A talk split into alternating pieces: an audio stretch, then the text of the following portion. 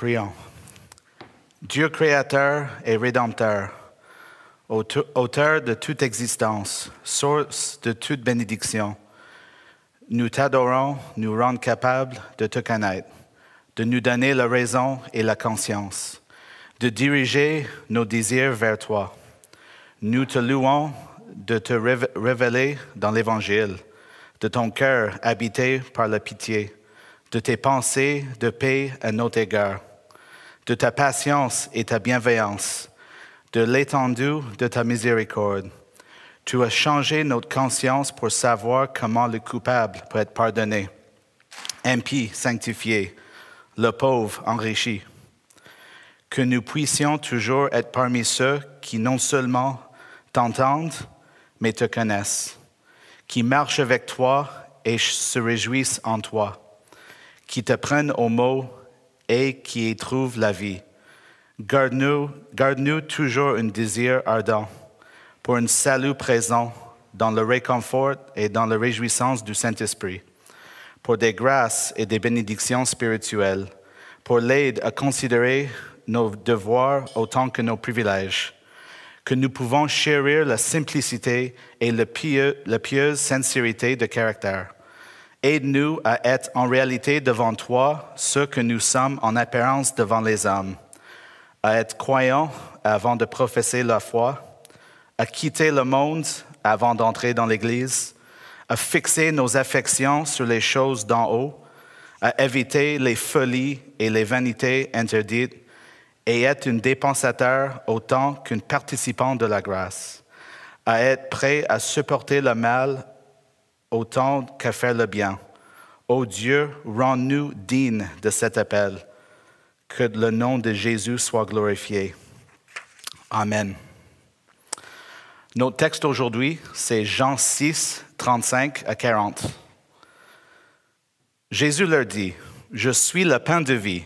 Celui qui vient à moi n'aura jamais faim, et celui qui croit en moi n'aura jamais soif.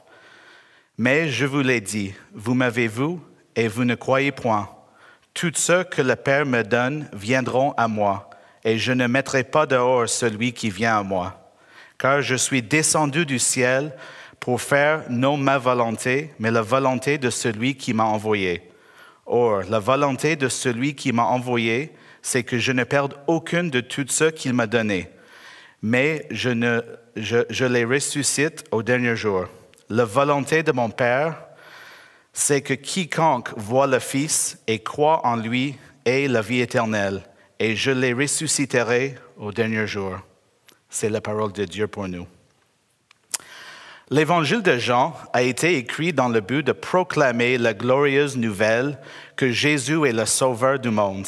À la fin de cet évangile, on lit dans Jean 20, 31 que ces choses ont été écrites afin que vous croyiez que Jésus est le Christ, le Fils de Dieu, et qu'en croyant, vous avez la vie en son nom. Donc, la question la plus importante à laquelle vous, devez répondre aujourd'hui, c'est croyez-vous en Jésus? Mais vous vous demandez peut-être pourquoi cette, question est si importante. Mais cette question est imposée à toute l'humanité et on doit y répondre. Dans notre texte aujourd'hui, c'est Jésus lui-même qui nous parle.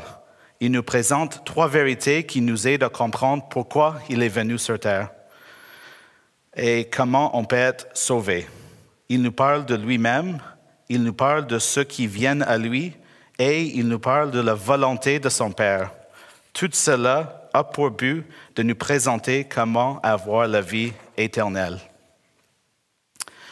À cause du péché originel d'Adam, nous n'avons pas seulement besoin du pardon pour avoir effreint la loi, nous avons aussi besoin de la justice pour avoir manqué aux exigences de la loi. En dehors du Fils éternel de Dieu, qui est venu dans ce monde et qui a parfaitement respecté la loi sans péché, notre justification est impossible. Dans le verset 35, Jésus nous présente une vérité sur lui-même. Jésus nous dit, Je suis le pain de vie, celui qui vient à moi n'aura jamais faim, et celui qui croit en moi n'aura jamais soif. À l'époque où ce verset a été écrit, le pain était considéré comme un aliment de base. Les gens mangeaient du pain chaque jour, les riches comme les pauvres. Et même dans le Notre Père, notre Seigneur nous enseigne à prier pour notre pain quotidien. Au Québec aujourd'hui, il, y a beaucoup de gens qui, euh, sont obligés de manger sans gluten. Pour eux, on peut comprendre le pain comme les trois, repas, euh, déjeuner, dîner, souper, qu'on mange chaque jour pour survivre. Mais dans le texte, nous voyons que notre faim et notre soif seront satisfaites non pas en mangeant et en buvant, mais en venant au Christ et en croyant en lui. Dans notre humanité déchue, nous sommes accaparés par les mauvaises choses. Nous le voyons dans le miracle de la multiplication des pains pour les cinq mille. La foule était excitée parce que Jésus pouvait enlever leur faim. Dans Jean 6, 26 à 27, Jésus nous dit, En vérité, je vous le dis, vous me cherchez non parce que vous avez vu des miracles, mais parce que vous avez mangé des pains et que vous avez été rassasiés. Travaillez non pour la nourriture qui périt, mais pour celle qui subsiste pour la vie éternelle.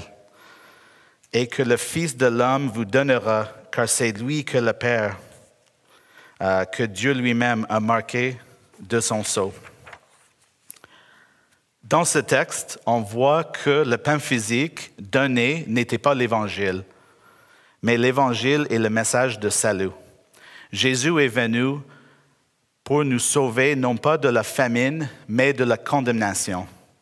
Il a promis la vie éternelle non pas à ceux qui mangent et boivent de son corps brisé, mais à ceux qui croient en la raison pour laquelle son corps a été brisé. Il est venu pour payer complètement la pénalité du péché pour ceux qui croient en lui et pour donner gratuitement sa justice parfaite en échange de leur injustice. Dans le verset 36, Jésus parle aux foules et leur dit euh, qu'il avait vu, mais qu'il ne croyait point? Quelle tristesse de voir Jésus en chair et en os et de ne pas croire. Ce verset nous montre clairement la nature incrédule de l'homme. Ce n'est pas assez de voir Jésus physiquement avec nos yeux. Il faut que quelque chose de miraculeux se produise en nous pour que nous venions au Christ. Verset 37. Tous ceux que le Père me donne viendront à moi, et je ne mettrai pas dehors celui qui vient à moi. Wow, quelle vérité.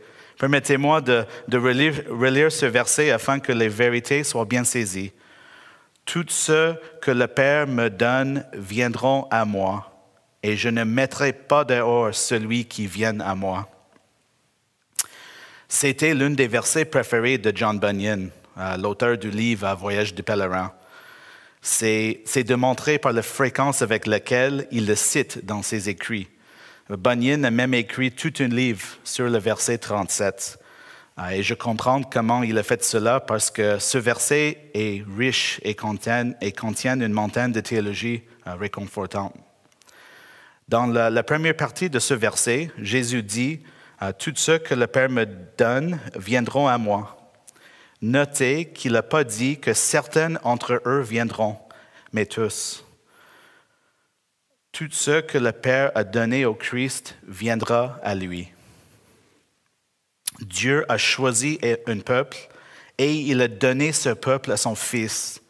Ce n'est pas le Fils qui est riche en grâce qui cherche à calmer son Père coléreux. C'est le Père lui-même qui ordonne, ordonne notre délivrance, lequel est ensuite accompli par son Fils. Quelle vérité magnifique. On voit que ce peuple donné par le Père à son Fils viendra à Jésus. Rien ne peut contrecarrer les desseins de Dieu. Si le Père nous appelle, nous viendrons à Christ. Aucun obstacle, aucune difficulté, aucune puissance de ce monde ne peut empêcher ceux que le Père a choisi de venir à Jésus. Quel grand réconfort lorsque lorsque nous sortons et partageons l'Évangile. Dieu à un peuple pour lequel son Fils est allé à la croix, et notre tâche est de les trouver. Nous pouvons être sûrs que lorsque nous proclamons l'Évangile, les gens vont répondre. Dans la deuxième partie du 37, Jésus nous dit, Je ne mettrai pas dehors celui qui vient à moi. Nous avons déjà vu que le Père a donné un peuple à son Fils, que Jésus est mort pour ce peuple, et qu'à cause de cela, ce peuple viendra à lui. Mais cela n'arrête pas là. Si nous venons à lui, il ne nous renverra pas. Chacun d'entre nous a probablement déjà invité quelqu'un chez nous qui a dépassé la durée de son séjour. Au début, tout allait bien, mais au bout d'un certain temps, cette personne commence à nous taper sur les nerfs. Vous n'avez plus de sujet de conversation et il est évident qu'il est temps qu'elle parte. Pour être poli, nous pouvons leur faire savoir que nous sommes fatigués, mentionner qu'il est tard ou un million d'autres techniques pour donner aux gens l'indice qu'il est temps de, de partir. Ce n'est pas le cas avec Jésus. Jésus ne se lasse pas de nous et ne nous fait pas signe de partir. Il ne se couche pas et n'éteint pas la lumière en espérant qu'au matin, nous ne serons plus là. Euh, John Bunyan nous aide à comprendre pratiquement ces paroles de Jésus. Je lui cite. Ceux qui viennent à Jésus redoutent souvent qu'ils ne, ne, les reçoivent pas. Le Seigneur Jésus fait cette promesse à la fois pour réfuter toutes les objections et pour affirmer la foi mêlée d'incrédulité et elle est, pour ainsi dire, la somme de toutes les promesses divines. En outre, il vous sera impossible d'avancer une quelconque objection quant à votre propre indignité à laquelle cette promesse ne répond pas. Et voici une, Bunyan donne une, conversation entre euh, une croyante et, et Jésus. Mais je suis un grand pécheur, dites-vous. Je ne te mettrai pas dehors, dit Christ. Mais je suis un vieux pécheur, dites-vous. Je ne te mettrai pas dehors. Mais je suis un pécheur endurci, dites-vous. Je ne te mettrai pas dehors. Mais je suis un pécheur rétrograde, dites-vous. Je ne te mettrai pas dehors. Mais j'ai servi Satan toute ma vie, dites-vous. Je ne te mettrai pas dehors. Mais j'ai péché contre la lumière, dites-vous je ne te mettrai pas dehors. Mais j'ai péché contre la miséricorde, dites-vous, je ne te mettrai pas dehors. Mais je n'ai rien de bon à apporter avec moi, dites-vous, je ne te mettrai pas dehors, dit Christ. Dieu a donné cette promesse afin de réfuter toutes les objections possibles. En tant que pécheurs, nous avons la capacité de trouver des milliers de raisons pour Jésus de nous mettre dehors. Nous sommes convaincus qu'avec le temps, Jésus se fatigue et nous renvoie. John Bunyan euh, nous aide encore à comprendre cette vérité avec une autre conversation fictive.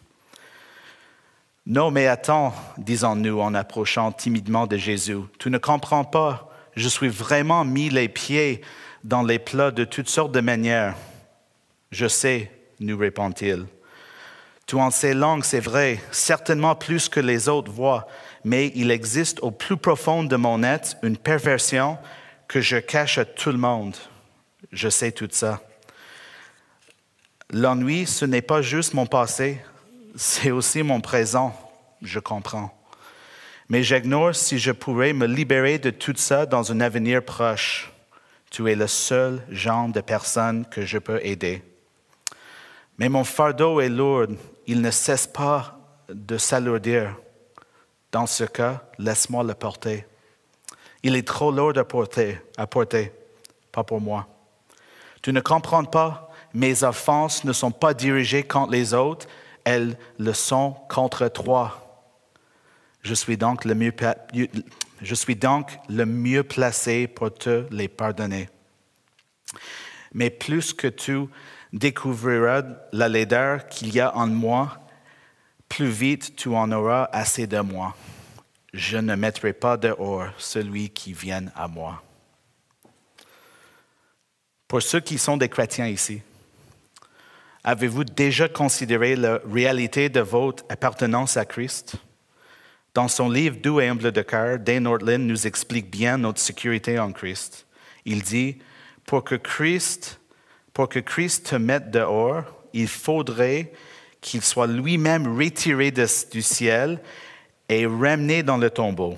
Sa mort et sa résurrection justifient légitimement que Christ ne mette pas les siens dehors. Peu importe à quelle fréquence il leur arrive de tomber, c'est le cœur du Christ qui sous-tend l'œuvre du Christ. Il ne supporte pas d'être séparé des siens, même lorsqu'ils méritent le plus qu'on les abandonne. À la croix, un grand échange merveilleux a eu lieu.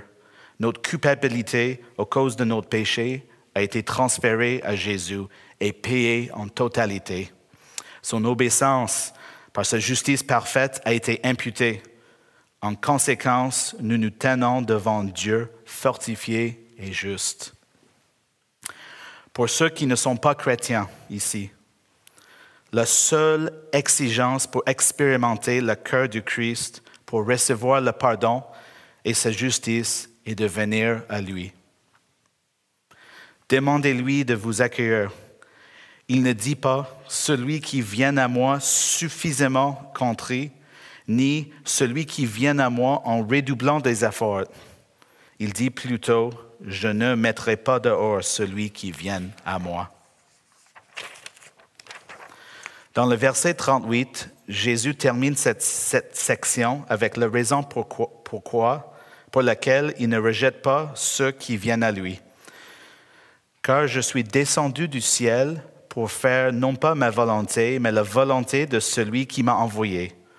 On va voir dans la prochaine section c'est quoi la volonté de son Père.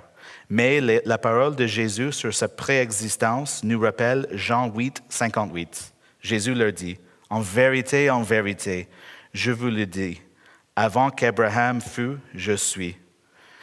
Jésus n'a pas été créé, il est Dieu, la deuxième personne de la Trinité, l'homme qui est né à Bethléem a prêché à Galilée et a été crucifié à l'extérieur de Jérusalem. Et bien plus qu'un homme, il est le Seigneur éternel, vivant et actif dès le premier instant, instant de l'histoire. C'est pourquoi dans l'Apocalypse 22, 13, il est appelé lui-même Alpha et Oméga, le premier et le dernier, le commencement et le fin. Dans la dernière partie de notre texte, Jésus nous parle de la volonté de son Père. Dans les versets 39 et 40, on lit Or, la volonté de celui qui m'a envoyé, c'est que je ne perde aucune de toutes ceux qu'il m'a donné, mais que je le ressuscite au dernier jour. La volonté de mon Père, c'est que quiconque voit le Fils et croit en lui ait la vie éternelle et je le ressusciterai au dernier jour.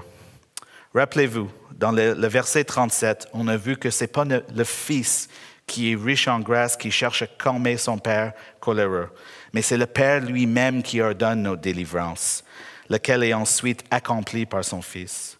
Dans le verset 39, on voit que Jésus doit recevoir tous ceux qui viennent à lui et n'en perdent aucune.